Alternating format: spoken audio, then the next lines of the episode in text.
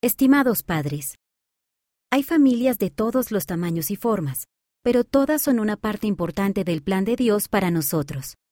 Los siguientes son algunos relatos que hallarán en el ejemplar de este mes. Pueden leerlos con sus hijos y hablar de cómo pueden fortalecer a su propia familia. Un niño pasa tiempo con su hermanito para crear recuerdos felices. Una niña, cuyos padres se han divorciado, halla consuelo en el hecho de formar parte de una familia celestial.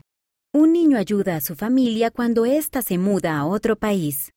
Con amor, amigos.